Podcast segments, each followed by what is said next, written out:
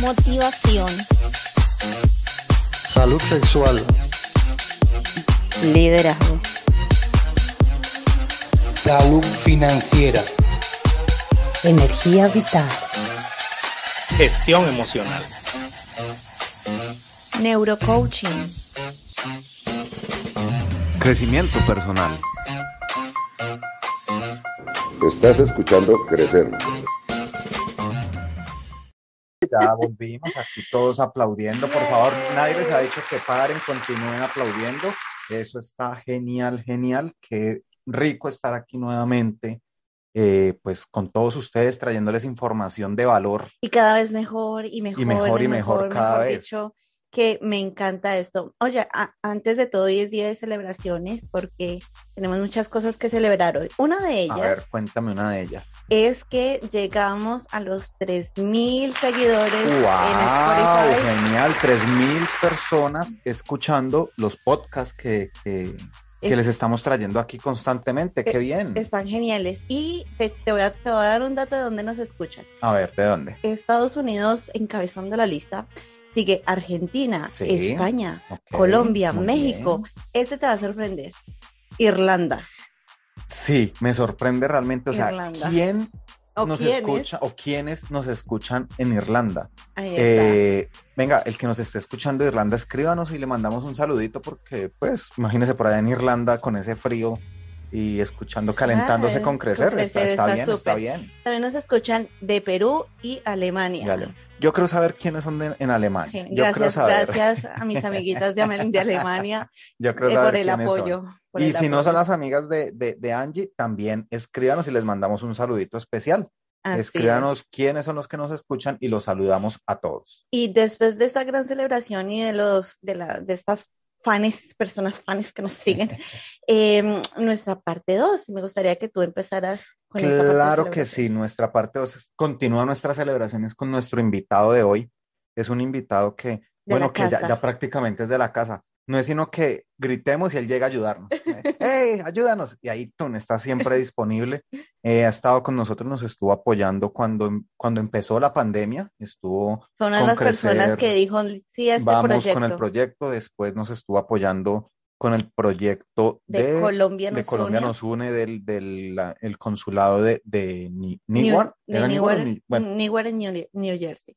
Ok, de Newark en New Jersey. Y ahora, bueno, estamos acá una vez más para, para crecer eh, con todo su conocimiento, su vasto conocimiento. Y pues ya la presentación la hemos dado, yo creo que no necesita más presentaciones porque es una eminencia. Y aquí donde grabamos en Rhode Island es más conocido que, no sé, que, que, el chocolate en Bogotá, que el chocolate en Bogotá. Porque todo el mundo, ah, usted conoce a Ramiro Serna. Claro que sí, a Ramiro Bienvenido, Ramiro. Ramiro. Hola, hola, hola. ¿Cómo estás? Muy bien y con tendencia a mejorar y me encantó eso que ustedes están celebrando porque verdaderamente la labor que ustedes vienen realizando es maravillosa llevando contenido de valor, entreteniendo y lo más importante, generando conciencia y llegando a muchos lugares del mundo. Yo creo que hasta en Morro Plancho los escuchan, solo que de pronto no, no, no, no le han dado el reporte, pero con toda seguridad que Morro Plancho lo escuchan también.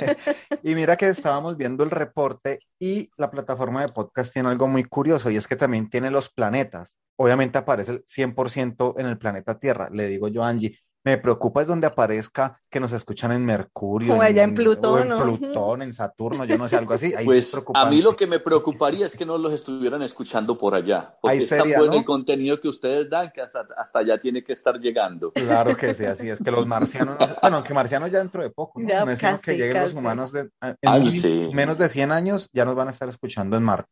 Oye, claro y hablando de estos temas y, y, con Ramiro aquí de, de planetas, de eh, estas partes espirituales. Va un tema buenísimo, buenísimo hoy. Y antes, y antes de empezar, yo quiero, Ramiro, dar como un testimonio del tema que, que tú vas a estar hablando el día de hoy. Vamos a estar hablando de constelaciones. No mucha gente sabe lo que, lo que son las constelaciones y todavía está envuelta como en un, en un, en una tela, en una sábana, como de, ay, no, misticismo. Tan nebulosa. Exacto, una cosa tan, tan como de nueva era, una cosa de nueva era, que no lo es. que realmente, pues para mí no lo es, y lo digo desde el punto que en algún momento yo me hice una constelación y me ayudó tanto que me ayudó a tomar decisiones con cosas que yo estaba frenado hacía más de 15 años. Imagínense, 15 años con temores y las constelaciones me ayudaron. Entonces, para empezar, Ramiro, ¿qué son las constelaciones? Bueno, eh, sí, antes de conceptualizar lo que son las constelaciones familiares y sistémicas, creo que es bien importante precisar varias cositas, ¿sí? Porque me, causó gracia cuando hace referencia de que es nueva era o no es nueva era. Y muchas veces las personas tienen incluso una preconcepción al término de nueva era. Porque ¿a qué nos referimos con una nueva era? Y hay muchas personas, y yo comprendo perfectamente, que sienten el temor a que como hemos vivido la era cristiana, que de pronto es que va a desaparecer la era cristiana. Y yo creo que eso jamás va a pasar, por una razón muy sencilla, porque las eras como tal pueden ir siendo integrativas. Y obviamente que para nadie es un secreto que el legado, las enseñanzas del gran maestro, pues eso nunca va a pasar. Entonces, en ese orden de ideas, es importante clarificar el punto, porque incluso, por ejemplo, eh, se hacen referencia a que estamos en una era informática y una era digital, y para nadie es un secreto que verdaderamente por eso están pudiendo ustedes llegar a Irlanda, por eso están ustedes pudiendo llegar a Alemania y a Morroplancho también. ¿sí? Pero entonces es muy importante que incluso si concatenamos eso con lo que el gran maestro decía, que nosotros íbamos direccionados a una unidad, a una unidad de conciencia, entonces no nos tendría que asustar absolutamente nada. Pero verdaderamente hay una preconcepción muy negativa de lo que son las constelaciones familiares y sistémicas. Y primero que todo yo quiero mostrar cuál es la implicación de, la, de los preconceptos, ¿no? De los prejuicios, porque el ser humano tiende a ser muy prejuicioso. Y miren cómo es de fácil comprobar lo prejuicioso que somos los seres humanos. Me gusta mucho contar historias, me gusta mucho contar cuentos y voy a contar una pequeña historia antes de entrar en materia de lo que serían las constelaciones familiares y sistémicas. Genial. Llega y tocan la puerta. Paco, Paco, levántese que es la hora de irse para la escuela. Ay, qué pereza. Paco, Paco, le serví el desayuno y ya es hora de irse para la escuela. Ay, qué pereza. Media hora más tarde, tocan la puerta con más intensidad. Paco, Paco, lo cogió la tarde para irse para la escuela. Eh, ya se le enfrió el desayuno. Y contesta, ah, yo no quiero ir a la escuela. 500 niños y ninguno me quiere. 20 profesores y todos me odian. Deme una razón para yo tener que ir a la escuela. Y le contestan al otro lado de la puerta, no te voy a dar una razón, te voy a dar tres razones. La primera, que esa es tu obligación. La segunda es que tú tienes 58 años y la tercera es que eres el director de la escuela. La mayoría de las personas piensan que Paco era un niño. ¿Y yo en qué momento dije que Paco era un niño? Ya, eso es un prejuicio. Mm, Los seres humanos, por una condición psicológica también, que hay que reconocerla, ¿no? Se llama por economía cognitiva, nosotros tendemos entonces a hacer prejuicios para economizar energía y, y, tirar lo que llamamos eh, travesía y sacar conclusiones a priori, ¿no? Pero también es importante destacar dos cosas con respecto a las constelaciones familiares y sistémicas. La primera, yo hay veces he dado conferencias de tres horas sobre, lo que son las constelaciones familiares y sistémicas. Y después de la conferencia, pues voy a hacer una constelación. Entonces, regularmente yo doy una conferencia de tres horas y cuando yo doy la conferencia después de tres horas, la gente no entiende un carajo. Pero cuando vive el proceso, ahí sí, entienden menos de lo que habían entendido cuando yo di la conferencia. ¿Por qué? Parece chiste, pero no lo es. ¿Por qué? Porque esto no es de entendimiento, sino de comprensión. La comprensión te lleva a desarrollar sabiduría. Por eso lo que tú decías, eh, Miguel, cuando dices que efectivamente a través de una constelación te ayuda a tomar decisiones. ¿Por qué? Porque desarrollas sabiduría. Tú te puedes leer todos los libros de crecimiento personal, puedes verte todos los videos y tutoriales de YouTube, pero eso te da un conocimiento y es menos probable que con base a esa información desarrollen la sabiduría, porque la sabiduría se acentúa en el cuerpo. Y las constelaciones familiares, como son procesos muy profundos que calan efectivamente en la densidad del cuerpo, permiten que desarrolle sabiduría y que esa sabiduría se convierta en actos. Porque si yo digo de que estudié mucho sobre paracaidismo, es más, yo le cuento mucho a las personas y les hago esta pregunta.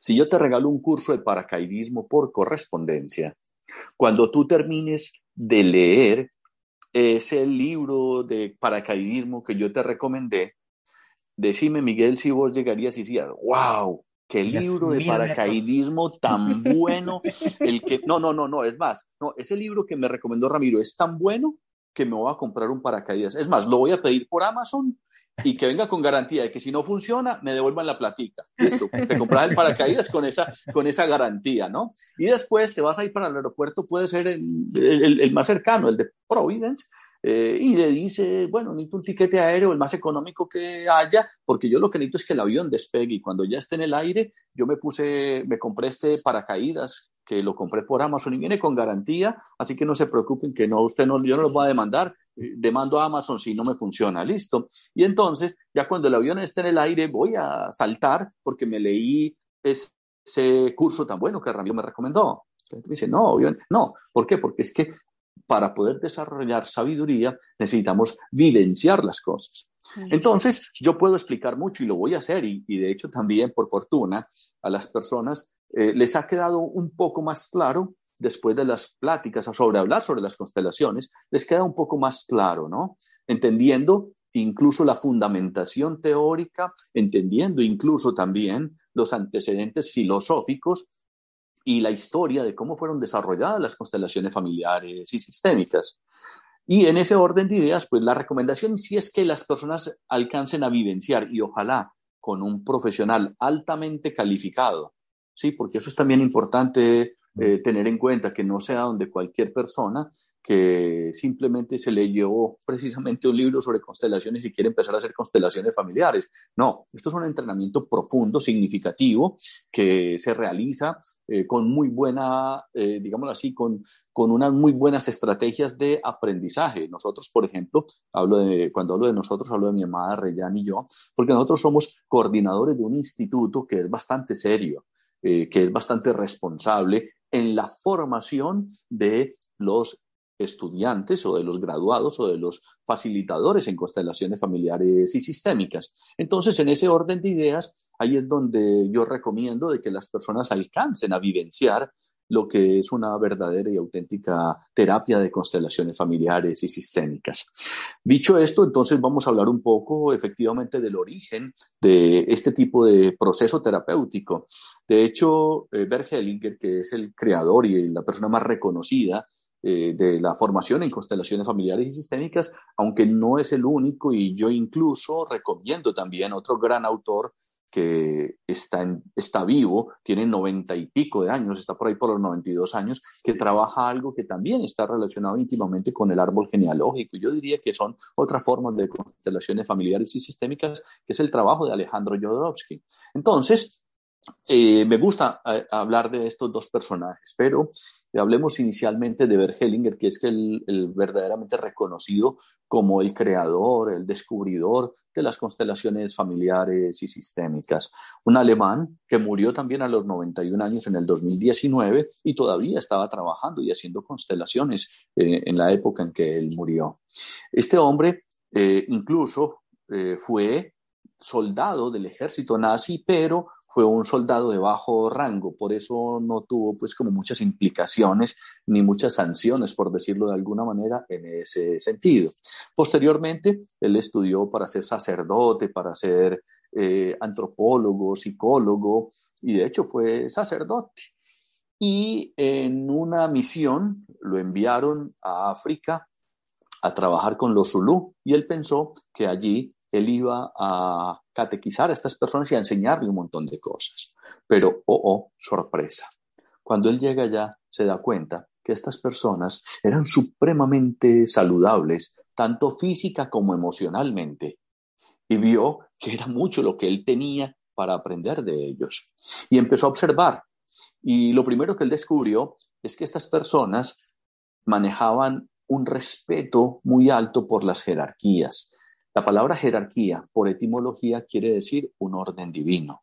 Entonces, él eh, vio que estas personas eran supremamente respetuosos de las jerarquías, eran personas muy ecológicas, y él empezó a investigar y a profundizar y se dio cuenta que ellos vivían en mucha concordancia, en mucha congruencia, y desde ahí él empezó a hacer una analogía. Y ahí mm, no creo que haya sido un error, creo que es algo interesante para mirar, porque él vio que en ese respeto por las jerarquías, en esta comunidad, tenían una claridad y era el orden de las cosas. Entonces, él quiso acuñar el término de constelación familiar y sistémica porque él decía, así como en el universo, cada planeta, cada satélite, cada estrella ocupa un lugar específico en el universo, nosotros en los universos familiares, sociales, laborales, académicos, hemos de ocupar un lugar que nos corresponde. Si usted a la Luna o a Júpiter lo saca de su órbita, habría un caos universal. Eso la física cuántica ya lo demuestra claramente. Entonces, él dice que nosotros nos enfermamos, y esto lo hemos comprobado continuamente en las constelaciones, y cuando hacemos referencia a que nos enfermamos, no hago referencia solamente a una enfermedad física, sino incluso al de, podríamos decirlo, una enfermedad económica. Una persona que se estanca económicamente, una persona que no estructura y no eh, direcciona apropiadamente sus relaciones de pareja, las relaciones con los hijos, las relaciones con los padres. Entonces hay un caos interno que no le permite avanzar. Entonces él acuñó el término de constelación familiar porque así como en el universo, cada planeta, cada satélite ocupa un lugar específico y no se puede alterar ese orden, nosotros hemos de ocupar el lugar que nos corresponde. Él veía que en esa comunidad se daban esa, esa condición de que el esposo era el esposo y no como pasa mucho en nuestra cultura occidental, que muchas veces el esposo se convierte en el papá de la mujer y la mujer en la mamá del marido. Y hasta se dicen mi hijo, mi hija, papi, mami, eh, bebé. Y eso es un exabrupto, porque entonces va perdiendo la connotación y lo digo no solamente por la argumentación que vemos eh, desde las constelaciones familiares, sino también desde la psicología profunda. Carl Gustavo yo lo planteaba, Sigmund Freud también. Y como sexólogo, nosotros sabemos que esas parejas que se empiezan a tratar como hermanitos o como papá, mamá o papi, mami, o, o que no incluso tal vez se nominalizan así, pero asumen ese rol, ¿sí? Y ella entonces siempre le tiene la ropita planchada y le prepara la comidita, como la mamá. Y olvídese que uno con la mamá no se revuelca en la cama. Entonces la sexualidad se va para el piso. Entonces ahí es donde vemos esos desórdenes. Y las constelaciones familiares y sistémicas buscan que recuperemos el orden, que recuperemos el lugar que nos corresponde, y cuando yo recupero el lugar que me corresponde, entonces me posiciono con poder personal y con jerarquía. Me posiciono con dignidad en lo que es mi vida. Y en ese orden de ideas, pues no hay ningún inconveniente en poder avanzar eh, sin ningún inconveniente. No sé si ustedes me quieren ir interrumpiendo y haciendo preguntas, porque si no, yo hablo y hablo. No, es que está, bueno. Me fui. no, sí, y, aquí, ahorita que estabas hablando, eh, me, corrige si estoy, si estoy equivocado y precisamente Bert Hellinger es el que dice primero el orden, después el amor. Y de ahí, es, que, es que viene, por ejemplo, ese desorden a nivel jerárquico de que los padres de hoy en día quieren dejar de ser padres porque es que yo quiero ser el amiguito y el mejor amiguito de mis hijos. Y no, papá es papá, mamá es mamá. Y otra cosa es que debe haber confianza. O sea, si la relación no tiene confianza, ahí sí como se dice vulgarmente, estamos jodidos porque en la relación por naturaleza tiene que haber confianza. Sin lugar a dudas. Y entonces ahí es donde planteamos varias cosas, ¿no? Bergelinger sí efectivamente eh, plantea con mucha claridad que con el amor no es suficiente. Y de hecho lo planteamos porque personas que aman su profesión y no pueden salir adelante. Hay personas que aman a sus hijos y es un mierdero la relación de ellos con los hijos. Hay personas que aman a su pareja pero, y aman las relaciones, pero son un fracaso. Y él lo plantea Y ahí es donde hace referencia específicamente a lo que él dio como una de las premisas fundamentales dentro de su composición teórica y él hizo referencia a lo que son los órdenes del amor. ¿sí? De igual manera, entonces, hay que tener en cuenta que efectivamente también un psicólogo muy reconocido, no sé si antes que Bert Hellinger o después o muy contemporáneo, escribió un libro que se llamaba Con el amor no basta. ¿sí? de Aaron Beck. Entonces, en virtud de eso, nosotros sabemos que es importante que, además de ese amor como una plataforma, tiene que haber un orden.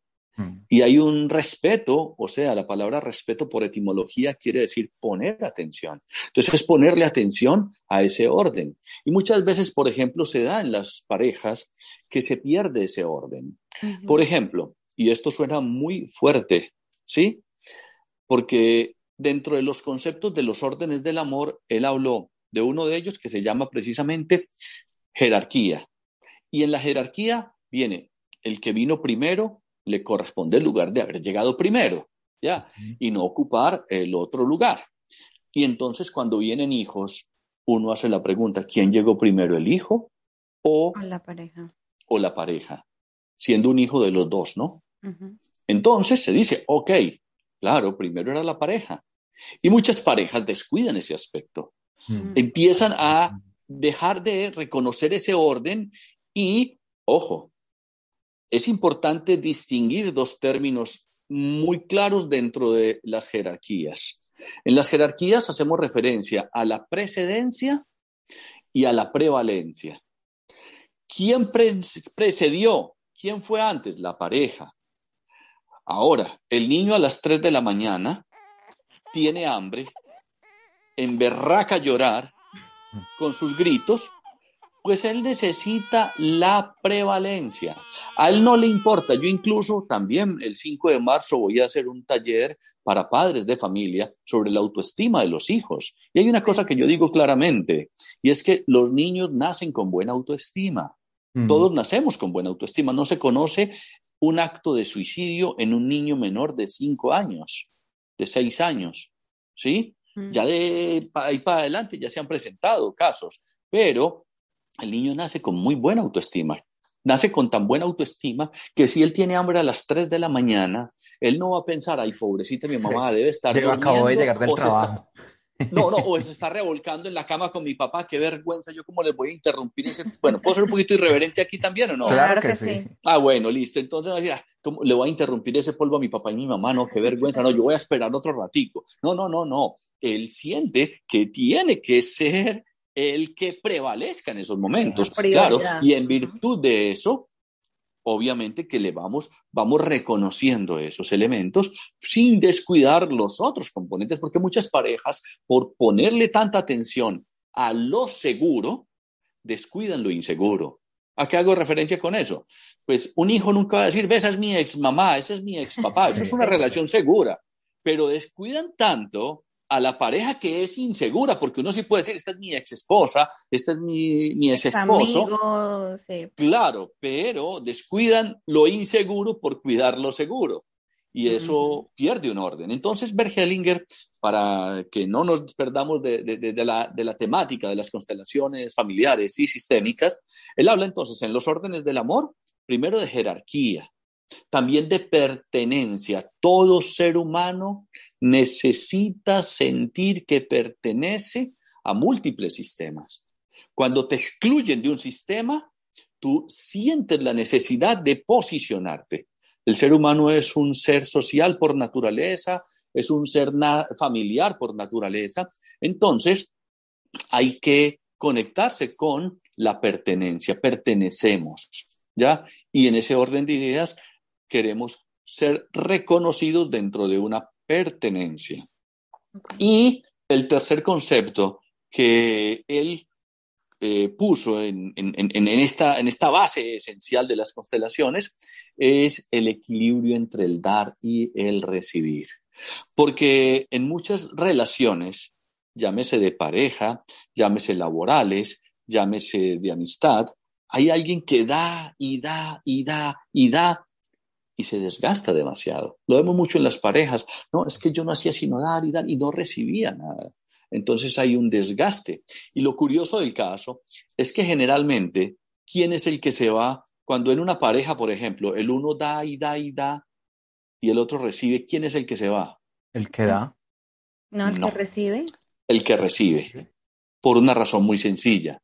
Porque dice, ¿y yo con qué y cómo voy a pagarle a esta persona? No tengo con qué devolverle, yo mejor me voy. O sea, como deudor, deudor, moroso. Desde, esa perspectiva, el cuentico de, es que tú eres mucho para mí, sí es cierto.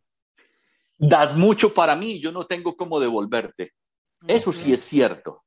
Y entonces, ahí ya se pierde en una relación de pareja la paridad. ¿Por qué? Porque ya están dispares. ¿sí? De hecho, una vez hicimos un ejercicio práctico, que es que hay veces las cosas se aprenden de una manera muy distinta con, el, con, con los ejemplos, ¿no? Y eh, estábamos en, una, en un grupo y entonces dijimos, a ver, alguien que sienta que da y da y da y mucho. Ay, perfecto. Dijo, ah, yo, yo no doy sino dar y dar y dar y la gente eh, me abandona ni una cosa. Ok, listo. Un voluntario, trajimos a otra persona y le pusimos a que levantara una silla, ¿sí? Y entonces a esa persona que da tanto, le dijimos, bueno, vaya y traiga ese bolso y póngalo sobre esa silla. Y traiga esto otro. Y empezó a llenar esa silla de cosas. Y la persona que recibía era haciendo mucha fuerza. A lo último, ¿qué querés hacer? Dijo, tirar esta puta silla a la mierda y salir corriendo de aquí. Porque abrumamos demasiado. Claro. Ojo, y ese es el peligro de dar mucho. Mm. Ahora, dentro de ese dar y recibir, porque incluso en los módulos de la formación hay un módulo que se llama los, los órdenes de la ayuda, entendemos que obviamente hay que reconocer dentro de esas jerarquías y esas, digámoslo así, esos equilibrios, hay direcciones. Yo nunca he visto un río corriendo montaña arriba. ¿Sí? ¿Qué quiere decir esto? Los padres le deben de dar a los hijos pero no es conveniente ni saludable que los hijos se sientan en la obligación de darle a los padres porque nunca van a alcanzar, nunca va a ser suficiente. Estos hijos le tienen que dar a sus propios hijos mm. y así en una sucesión natural, conveniente y saludable. Porque es que incluso hay muchos padres que no es que amen mucho a los hijos, sino que invierten en ellos para que cuando ya estemos viejitos, ya sea que nos vayan a, a, a, es que yo le di la vida, usted me debe la vida y entonces ahora tiene que pagarme. Ojo con eso que dijiste y es muy cierto. ¿Por qué? ¿Verdaderamente tus padres te dieron la vida, Angie? Yo no decidí que venir al mundo. Eso fue un rapidito. Pero ellos te dieron la vida. Ojo con eso, porque es un punto y vamos a reflexionar aquí. Porque es que yo, yo, me quedé pensando en esa pregunta. O sea, e, es curiosa porque, bueno, por ejemplo, para alguien supremamente religioso dirá, no, a mí la vida me la dio Dios, mis padres fueron solamente una... Mm, un vehículo, un instrumento. Un vehículo para eso, pero pues, ¿quién dio la vida realmente? Uy, City Corchado. Perfecto, listo, excelente, porque incluso más allá de cuestiones religiosas, más allá de visiones incluso eh, fanáticas o alguna cosa, es importante mirar varias cosas. Y aquí voy a poner un ejemplo muy claro, muy particular. Y le pregunto mucho esto a las parejas que tienen hijos. Y yo les digo, ¿usted sería capaz de matar a sus hijos? Y la gente me dice que no. Y yo le digo, usted es un mentiroso. ¿Cómo así? Y yo les digo, vamos a hacer una cosa, vamos a hacer una reflexión, ¿sí? Si yo voy manejando un bus y llevo 100 personas en ese bus, que yo sé que allí fulanito va a matar 30 y mm. peranito va a matar 70, y yo sé que ese peranito va a matar 70 y fulanito va a matar 30, y yo voy manejando ese bus con esas 100 personas, ¿quién es más asesino? ¿El que mató 30 el que mató 70, yo que llevé los 100, o somos igual de asesinos, o, que, o ninguno es asesino, ¿qué piensan ustedes? ¿Sí? Mm. La gente me dice, no, los tres son asesinos. Yo le digo, efectivamente, entonces, si usted trajo a los hijos a la vida, los trajo a que se murieran, entonces usted también les está dando la muerte. Entonces usted también es un asesino. Entonces quedan como, ah, pero hay una buena noticia, ¿no? Que lo dice claramente de Cartol, que es más allá, ¿no? Y, nos lo enseñó también incluso por teología o por religión. Cristo, la muerte no existe, o existe la... entonces la muerte no existe como tal. Pero eso ya es un asunto mucho más profundo y filosófico que también se aborda dentro de las constelaciones, pero para que lo tomemos así más como aguapaneludo, así como por más simple, es importante entonces destacar que verdaderamente, por ejemplo, a mí una vez me llegó un paciente a consulta que su hijo de 9, 10 años ya quería suicidarse y decía, es que yo le dije a ustedes que me dieran la vida, ustedes no me dieron la vida. Entonces yo le decía a él, venga, usted y su esposa le han dicho alguna vez a su hijo que él tiene que estar muy agradecido con ustedes porque ustedes le dieron la vida. Y me dice, sí, claro. Y le ustedes están carajeando, están mintiendo. ¿Cómo así? Ustedes fueron un vehículo porque estoy seguro que cuando usted y su mujer estaban revolcándose en la cama, ¿sí? nueve meses antes de que ese muchachito naciera, teniendo claro que no fue siete mesino, ¿sí? usted no era diciendo, ay, sí, que nazca un muchachito que se va a llamar Miguel y que tenga un lunar en la mejilla y esto. No, no, no, no. no. Estaba ahí en la función ah, que... Haciendo el delicioso y concentrado en el delicioso. Exacto. Estaba, y no era, ay, sí, que sea un muchachito, lo vamos a poner Miguel, que tenga un lunar. No, puede que nazca niño, niña, en fin. Entonces, en virtud de eso, nosotros somos unos vehículos a través de los cuales la vida viene fluyendo, ¿sí? Por ejemplo, Miguel, ¿dónde está tu padre? En Colombia. Angie, ¿dónde está tu padre? Mi padre en Colombia también. Perfecto. Les voy a contar otra historia porque me gusta mucho contar historias y tiene que ver con las constelaciones familiares y sistémicas. Porque ahí vemos que es importante reconocer varias cosas. Llega en otra escuela una profesora y le dice a los niños, mañana vengan con su papá. Y llega un niño y luego se acerca a la profesora y le dice, profe, profe, es que yo no tengo papá. Y la profesora lo mira y le dice, claro que sí, tú tienes papá, claro que tú tienes papá. Es más, yo conozco a tu papá. Mañana venga tempranito porque yo te voy a presentar a tu padre para que lo reconozcas. Mm. Y el niño abre esos ojotes y sale corriendo para la casa. Dice, mami, mami, ¿usted por qué me mintió? ¿Usted por qué me dijo que yo no tenía papá? La profesora dice que yo sí tengo papá y que es más, que yo, que yo mañana lo voy a conocer, me lo va a presentar para que lo reconozca, que ella lo conoce, entonces que me lo va a presentar. Y la mamá dice, ¿qué qué? ¿Y cómo la profesora sabe quién es el papá de ese niño? Si yo en esa semana o en ese mes estuve con más de 15 hombres y no sé quién es el papá, no, hasta yo mañana voy a ir a la escuela porque de pronto es un hombre, claro, de pronto es un hombre de dinero o de pronto es un Brad Pitt, quien quita. Entonces dijo ella, no, yo también voy a ir. Y efectivamente al otro día por la mañana esa mujer se levanta tempranito, baña al muchachito, lo peina bien, bien peinadito y ella llega y se pinta también los labios, la mamá se organiza, se pone, no, mejor dicho, se pone los tacones rojos, pues, y se va para la escuela con el niño. Cuando llega la profesora y le dice, ¿estás, estás listo para reconocer a tu padre? Y el niño le dice, sí, sí, sí. Y llega la profesora y dice, allá detrás de esa cortina está tu padre. Me suena a historia cruel, qué pesar. ¿Cómo? que me suena a historia cruel, qué pesar. no, hombre, por Dios. No te predispongas. eso es un prejuicio. Cuando el niño corre a la cortina y abre la cortina y encuentra un espejo. Y llega la profesora y le dice, tu padre está dentro de ti, porque tú saliste de tu padre y tu madre pero tu padre y tu madre nunca van a salir de ti.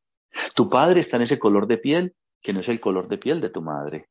Ah. Tu padre está en esos gestos, en esa sonrisa que no es la sonrisa de tu madre. Tú saliste de tu padre, pero tu padre fluye en todas y cada una de tus células. Con eso la madre empieza a recordar quién era el padre del hijo.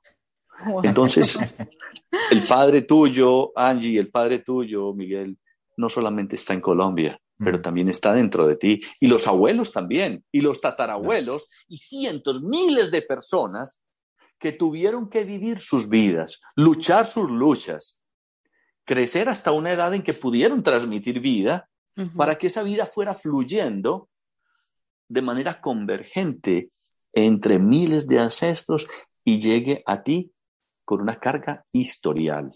Porque todas esas historias, esas improntas que quedaron registrados en su ADN, sus memorias, digámoslo así, metafísicas, que quiere decir más allá de lo físico, hoy en día nosotros en estos procesos, que no es espiritismo, porque es importante clarificar que las constelaciones familiares, mucha gente ha querido decir que es como si fuera espiritismo y no es espiritismo. Eh, las constelaciones familiares tienen una muy buena fundamentación en la parte teórica, filosófica, científica y metodológica. Entonces, en ese orden de ideas, cuando nosotros vamos a argumentar cuál es el principio epistemológico de las constelaciones, hacemos referencia a varios elementos. Está el existencialismo. La palabra existencia quiere decir lo que se destaca. Está la fenomenología, que es el estudio de los fenómenos como aparecen a la conciencia, a la luz de la conciencia. Entonces, podemos observar en una constelación ciertos movimientos de las personas, ciertas emociones y sentimientos, que es simple y llanamente la activación de una memoria colectiva. ¿Sí? Entonces se fundamenta en el existencialismo, en la fenomenología y en la física cuántica. Yo, por ejemplo, tuve un paciente abogado, por cierto, que le invité a que fuera a una constelación familiar y sistémica. Y él me decía, yo qué voy a ir a esa mierda si yo no creo en eso. Y yo le decía, bueno, eh, ¿por qué no crees en ella? Y me dice, eso parece exoterismo. Es una que yo le digo, no, esto tiene una muy buena fundamentación y en, la, en el existencialismo, en la fenomenología y en la física. Yo no creo ni siquiera en la física cuántica. Y le dije, ah, ¿no crees en la física cuántica? Me dijo, no. Yo le dije, ¿tenés algún celular por allá? Me mostró un celular de alta gama. Yo le dije, wow, ¿cómo se explica que yo desde mi celular que no tiene una conexión directa por cable con tu celular, ¿sí? Te puede enviar una imagen, una foto, un video, así estés en un estadio con 80 mil personas y te lo estoy enviando a ti y te llega solamente a ti y directamente a ti, sin haber un cable que nos esté uniendo. ¿Cómo se explica eso? Nosotros, le decía yo a él, somos campos energéticos. Somos antenas emisoras y receptoras de información. Y las constelaciones familiares y sistémicas trabajan con la memoria afectiva, es decir, cómo te afectó la historia y se instauró como paquetes de información en el cuerpo y en el inconsciente. Entonces, por eso, cuando hacemos una constelación, por ejemplo, eh, hubo, por ejemplo, otro caso que me llega una paciente con problemas de anorgasmia, como soy sexólogo, me llega ella con dificultades en, en, su sexualidad y ella era una ingeniera de sistemas. Regularmente los ingenieros de sistemas, con el perdón de todos los ingenieros de sistemas, son muy cuadriculados. Y cuando una persona es muy cuadriculada, termina siendo muy culicuadrada. Y cuando una persona es muy culicuadrada, pues no va a poder disfrutar de su sexualidad. Así de sencillo. Entonces esta mujer era muy ingeniera, o sea, muy cuadriculada y muy culicuadrada. Entonces, ella tampoco creía en las constelaciones. Y es que yo no creo en esa vaina. Y yo le dije, ¿sabes qué es lo bonito? ¿Qué es lo bonito de las constelaciones familiares y sistémicas? Que es que usted no necesita creer. Así usted crea o no crea, eso funciona. ¿Ya? Porque hay cosas que son... Es, es, impresionante, es que no es cuestión de fe. Ya, aquí el asunto no es de fe. Es cuestión de algo real, ya, si usted crea o no crea, funciona. Y ella me dijo, ¿en serio? Y sí. Entonces pasó con ella que asistió a una constelación. Ella iba como participante, o sea, no era la que iba a ser directamente intervenida. Y yo trabajo lo que se llaman las constelaciones ocultas, que de hecho las personas que van a estar en Rhode Island 19 y 20 de febrero, vamos a estar haciendo unos talleres de constelaciones y se van a dar cuenta de lo que es una constelación oculta, donde yo converso aparte con la persona que va a ser directamente constelada. Las otras personas no saben absolutamente nada. Y después llega alguien y esa persona que va a ser constelada y se le acerca a alguien y le dice, Pepito, te pido el favor que represente la letra R. R puede ser Raúl, R puede ser Rebeca, R puede ser la rabia, porque no solamente se representan eh, personas como tal, sino situaciones, emociones, puede ser la riqueza, por ejemplo. Un personaje representa la riqueza. entonces no estamos hablando que vamos a traer, eh, digamos, personajes muertos. No. Entonces, en ese mismo orden de ideas, esta paciente, ella asiste y le asignan la letra M. Ella no sabía que era M. ¿Ya? Y yo le pregunto a las personas, a la que está representando, a ella que representaba la letra M y no sabía que era la letra M, ¿qué sientes? Me dice, ve, siento una cosita por aquí como en los ovarios, como en el útero y los ovarios. Y yo, ok. De ahí me le acerqué a la persona dueña de la constelación y M, ella estaba representando a María. María era una tía que vive, estaba viva, de la que estaba siendo directamente intervenida. Y yo le pregunto, así en sí, muy pasito, a la persona que está siendo directamente intervenida, le digo, vení, tu tía María ha sufrido de cólicos menstruales, de ovarios poli... Dice, sí, a ella le hicieron una histerectomía, a ella le sacaron el útero. Y yo, ah, mm. qué bien, listo. No, o sea, no era por casualidad que esta paciente mía, ingeniera de sistemas, cuadriculada y culicuadrada, estuviera representando a María, ¿sí? Entonces, sí hicimos todo el proceso. Y, algunas meditaciones, una cosa y la otra. Lo último, se puede revelar o no quién representaba a quién, si, el dueño de la constelación lo permite. Y ella contó, dijo, no, es que usted está representando a la tía María, la tía ella había sido monja y una cosa y la otra, o sea, pues, y luego le hicieron una histerectomía y bueno, estamos. Cuando luego, porque esa constelación me acuerdo que fue en un horario así como los que voy a hacer en Rhode Island, de 2 de la tarde a 6 de la tarde, y esa mujer como a las 9 y media de la noche me llama y me dice, Ramiro, eh, me dio cistitis. Y yo, qué bueno. ¿Pero por qué? yo, es parte del proceso. Al día siguiente me llama. Ramiro, yo no estaba supuesta que anoche me llegara la menstruación y me llegó la menstruación. Y le dije, mejor todavía. Y le hice, le recomendé algunos ejercicios prácticos, unas actividades que refuerzan lo que se vivencia en una constelación. Y entonces, lo curioso del caso es que el esposo maneja camión y eh, por esos días estaba viajando.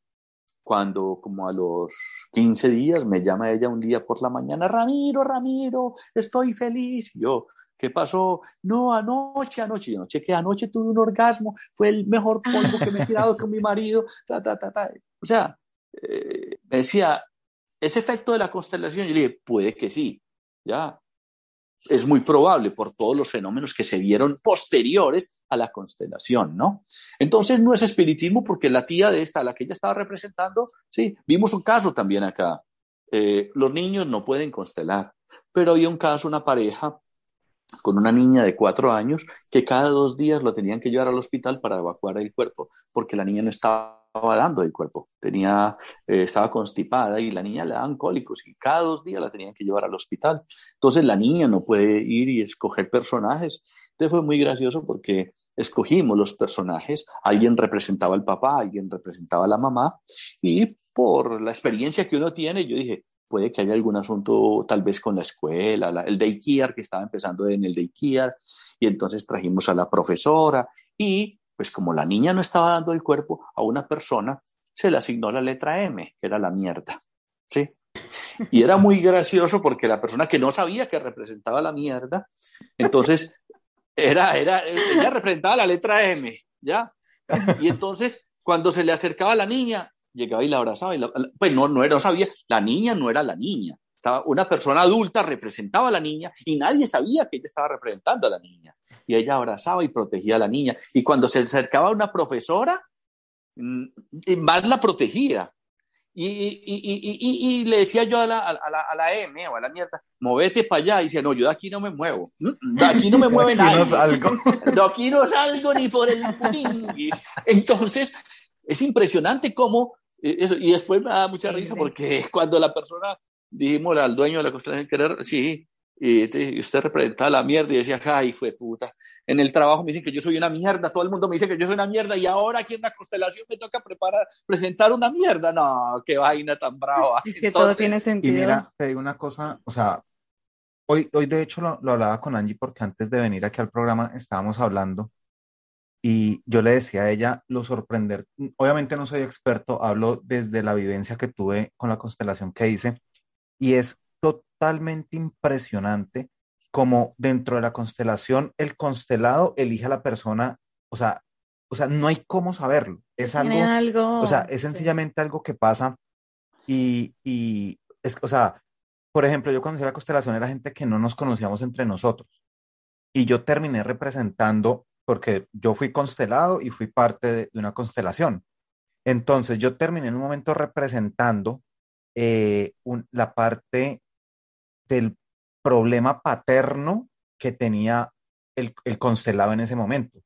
Y yo pensaba, yo decía, wow, o sea, qué similar es a lo que yo vivo, eh, pues, en mi vida personal. O sea, es algo tan similar. Como una conexión que Claro, está ahí. y ya después, obviamente, cuando fui constelado, pues ya obviamente fue mucho peor o mejor, bueno, no sé, o sea, mucho más fuerte. Una revelación. Sí, Más fue, fue mucho más fuerte, eh, eh, más contundente. Y más cuando sanador. Terminé, obviamente, en lágrimas, lloré, yo creo que lo que no había nada, llorado, sí. cansado, hecho nada, y pude tomar una decisión que tenía que haber tomado hacía 15 años.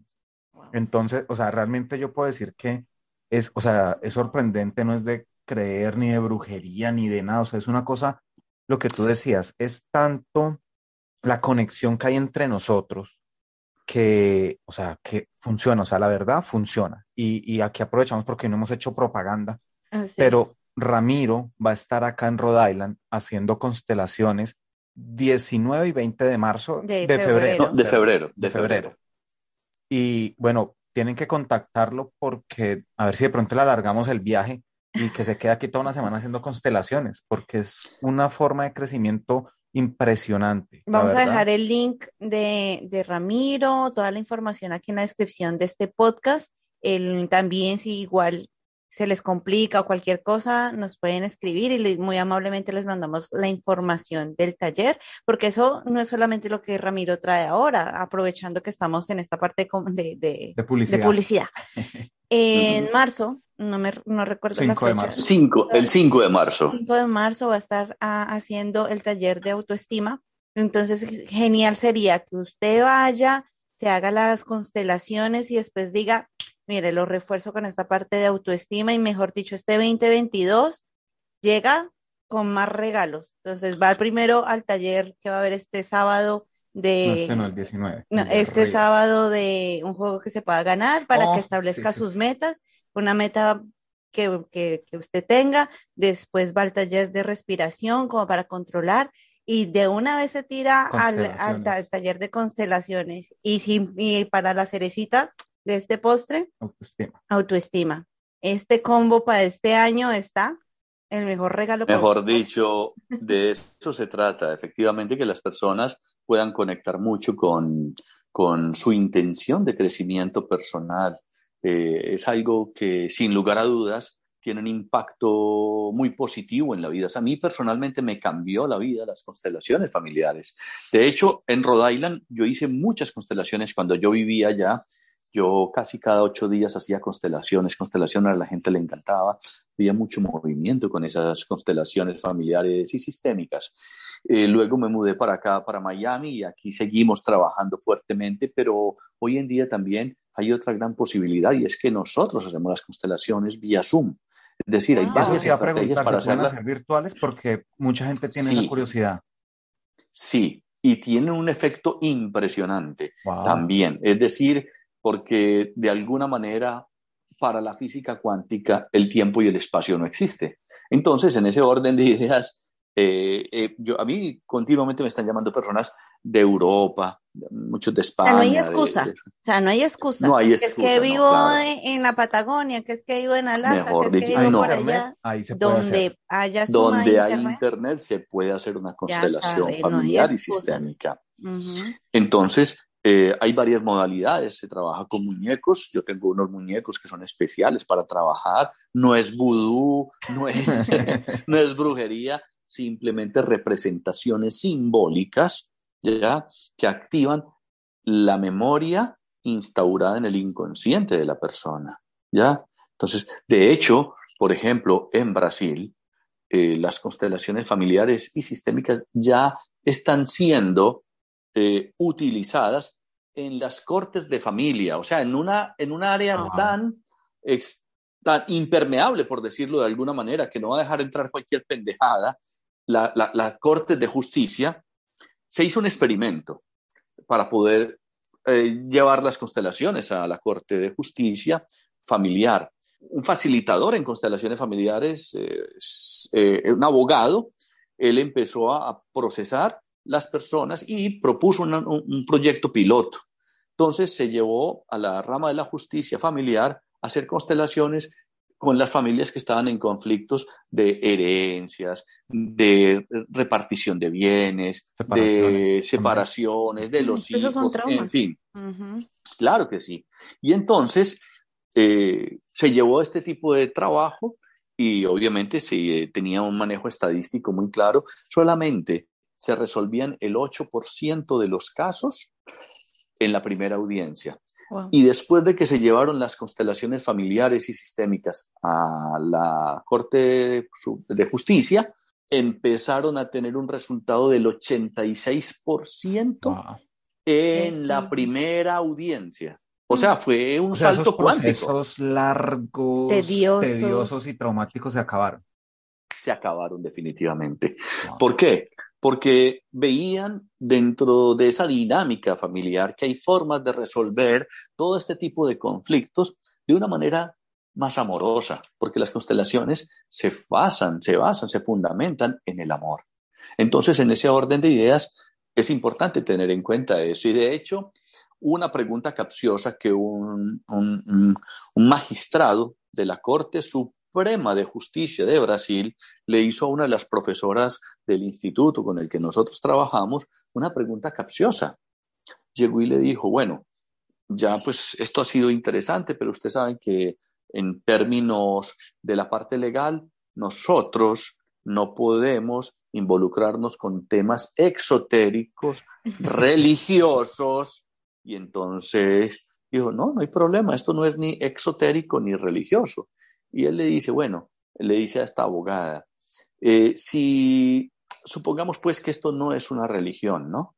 Pero supongamos que fuera una religión, ¿qué tipo de religión sería?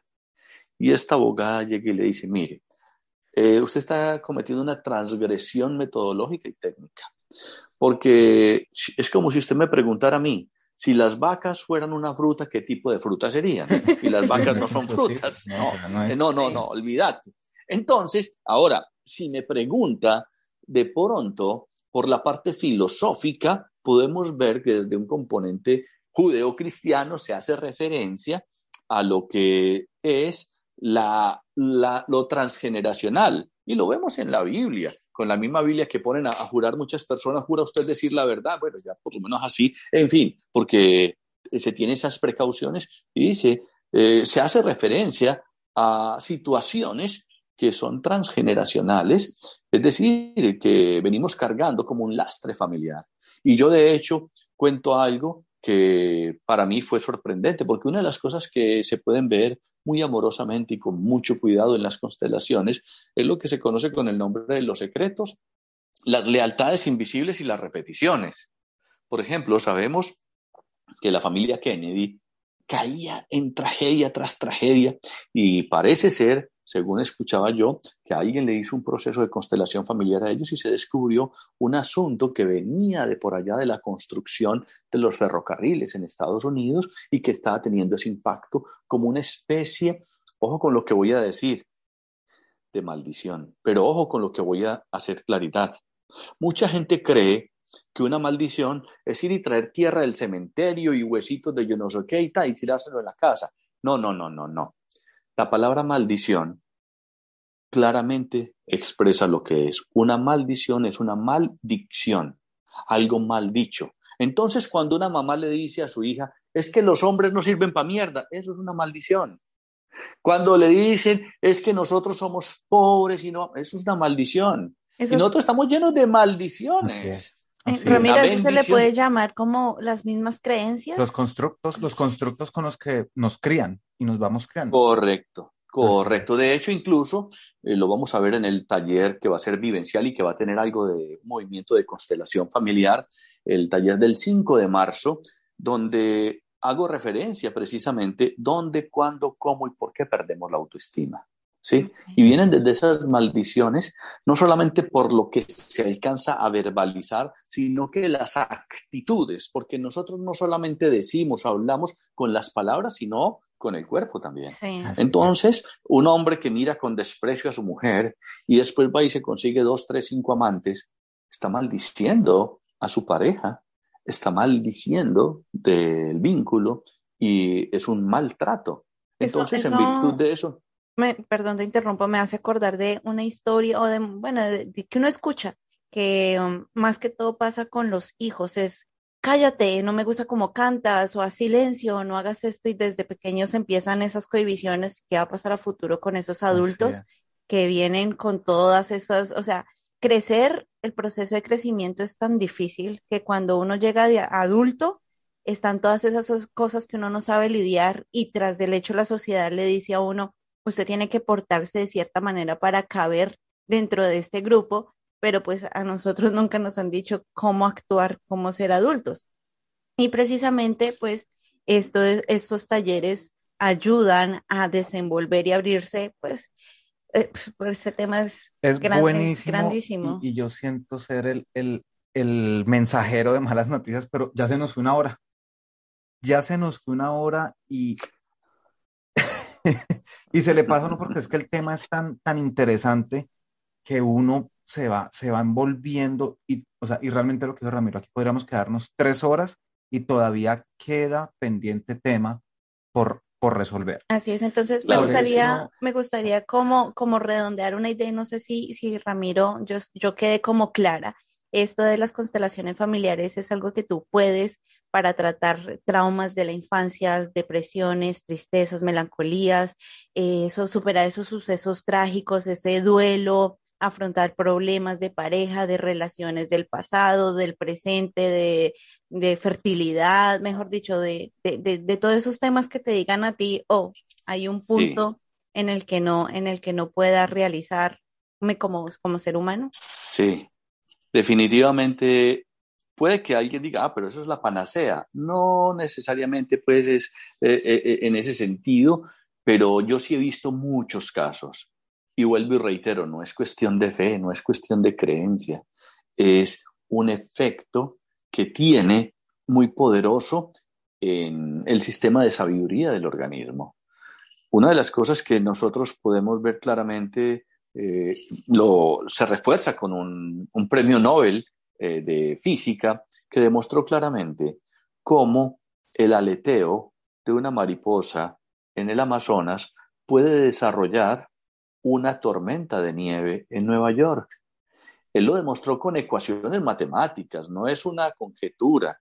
Y efectivamente así también nosotros podemos hacer ciertos movimientos que tienen un efecto impresionante y que es bien importante tener en cuenta que verdaderamente hay cosas que pueden ser resueltas pues tampoco podemos decir entonces que ya si una persona viene con una malformación genética y le faltó un brazo cuando nació y entonces que con una constelación le va a crecer el brazo. No, no nos vengamos con mentiras tampoco, pues porque hasta allá no hemos llegado, por lo menos yo no he visto. Yo he visto cosas muy fuertes, poderosas, significativas, milagrosas con respecto a lo que tú dices, eventos que tienen que ver con ansiedad, eventos que tienen que ver con depresiones, eventos con traumas de la infancia, incluso traumas transgeneracionales que sí efectivamente se revelan y se empiezan a resolver.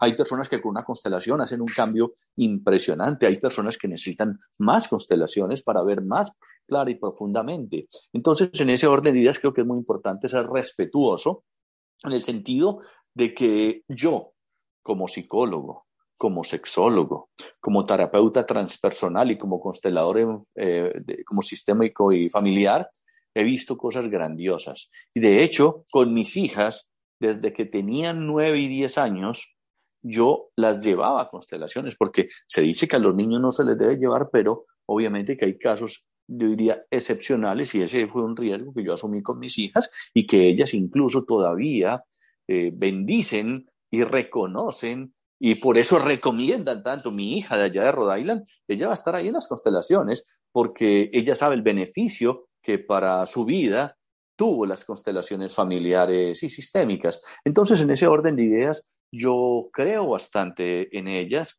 He visto los resultados, hay una muy buena fundamentación teórica, práctica, argumentativa, filosófica, que respalda eh, en ese sentido. Hay personas que en muchas ocasiones asisten a las constelaciones simplemente para querer desvirtuar y muchas veces se llevan unas grandes sorpresas porque ven cosas que dicen, pero ¿y esto qué, cómo pasó esto?